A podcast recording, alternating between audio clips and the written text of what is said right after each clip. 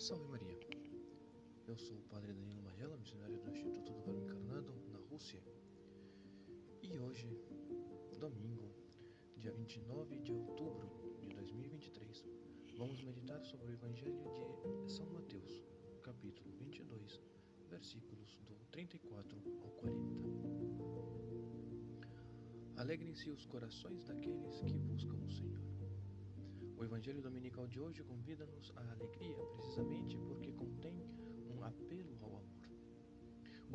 mandamento do amor nada mais é do que o mandamento de se alegrar, porque a virtude da alegria, como diz São Tomás de Aquino, não difere do amor, mas é o seu fruto ou resultado.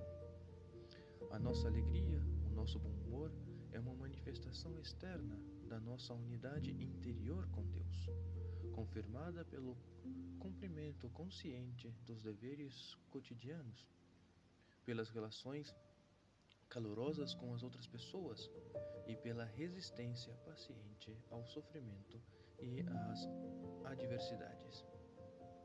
Jesus respondeu à pergunta dos fariseus sobre o maior mandamento da lei da seguinte forma: Amarás o Senhor teu Deus com todo o teu coração, com toda a tua alma e com todo o teu entendimento. Este é o primeiro e maior mandamento. O segundo é semelhante a este: Amai ao, seu, ao próximo como a si mesmo. É disso que mais precisamos. Precisamos voltar-nos para Deus com todo o nosso ser, servir ao próximo, esquecendo-nos de nós mesmos não nos preocupando com as dificuldades do dia a dia, não deixando-nos sucumbir pois o mais importante é justamente amar. Muitas pessoas buscam a felicidade na riqueza ou no reconhecimento público, mas ao mesmo tempo se esquecem da única coisa que precisam: um coração amoroso.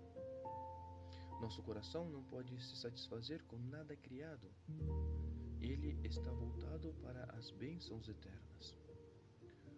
Outras manifestações elevadas do amor adquirem seu verdadeiro significado somente à luz do amor de Deus. Nem o egoísta, nem o invejoso, nem o avarento experimentarão a alegria prometida por Jesus aos seus discípulos. Afinal, para fazer isto, é preciso primeiro aprender o amor profundo e generoso. Como dizia Santa Teresa de Ávila, o amor perfeito atinge tanta força que nos esquecemos da nossa própria satisfação, nos esforçando para satisfazer os outros. E de fato, por mais árduo que seja o nosso trabalho, ele é agradável para nós desde que tenha como objetivo satisfazer a Deus. Qualquer trabalho e sofrimento são justificados se a mão direita do Senhor nos guia. Peçamos a Maria Santíssima que nos ajude a compreender esta verdade, que o verdadeiro amor a Deus e ao próximo está na entrega total de si mesmo está na entrega generosa.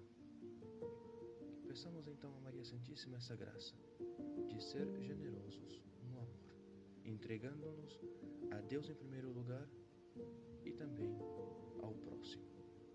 Que assim seja.